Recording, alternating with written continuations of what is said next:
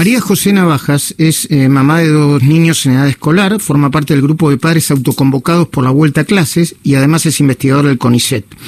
Eh, estos padres escribieron mucho en las redes sociales, hicieron una carta pública y están reclamando, eh, obviamente, la vuelta a clases. María José, buen día. Todo el equipo de, CNN de la mañana de CNN Radio te saluda. ¿Cómo va? Hola, ¿qué tal? Buenos días. Muchas gracias. No, por favor. ¿Me cuentan qué están haciendo y, y, y qué es lo que está sucediendo en los diferentes distritos?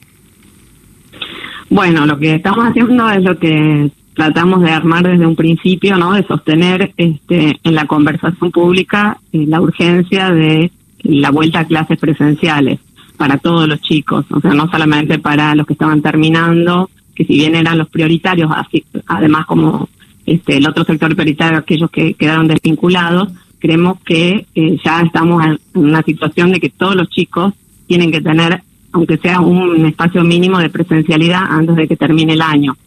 Y el otro tema es que se garantice que para el inicio del ciclo 2021 la presencialidad sea una variable básica y que la educación esté en primer lugar en la agenda, ¿no?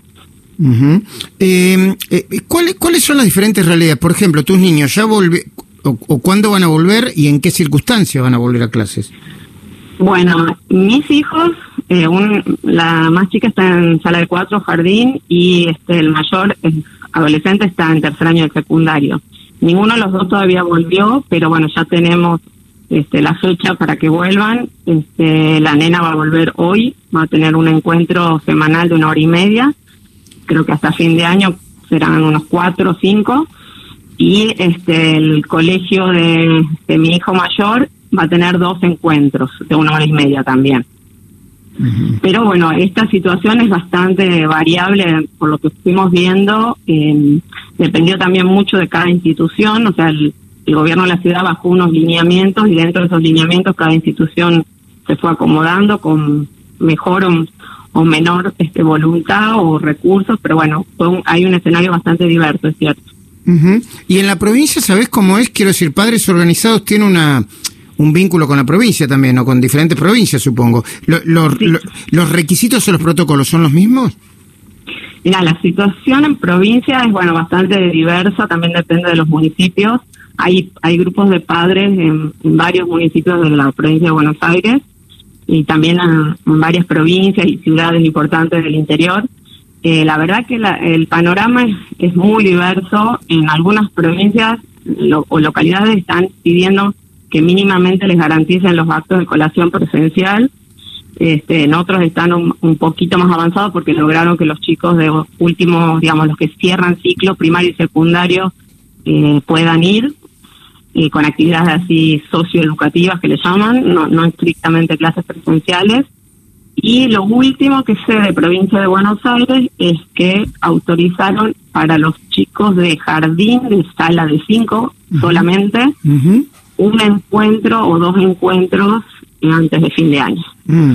Eh, bueno, eh, em, dicen que hay muchas trabas burocráticas para abrir las escuelas de la provincia de Buenos Aires, pero Gustavo Noriega, que se está ocupando desde hace tiempo del tema del COVID y también, este, obviamente, tiene un niño pequeño, obviamente no, digo, tiene un niño pequeño que también va a, clase, quiere hacerte alguna pregunta, María José Navajas.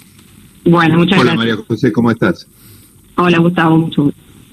Bueno, mucho gusto, no, ya, no, charlamos. Ah, ¿se conocen? Ah, sí, ya hemos charlado. Ah, bueno, hemos charlado ahí en, en este mismo programa, ah. Luis, y además en las redes sociales, porque María José, junto a Padres Organizados, arrancó muy temprano. Y yo te quería preguntar justamente, María José, porque ahora la, discusión de la educación está en boca de todos y hay mucho conocimiento acumulado. Pero ¿cuánto hace que arrancó Padres Organizados y en qué situación estaba la Argentina de discusión pública en ese momento? Bueno, nosotros arrancamos a principios de septiembre ya formalmente, por decirlo de alguna manera, como grupo, en un grupito privado de, de Twitter, este, para ya decidir, bueno, qué hacemos, porque estábamos con mucha incertidumbre.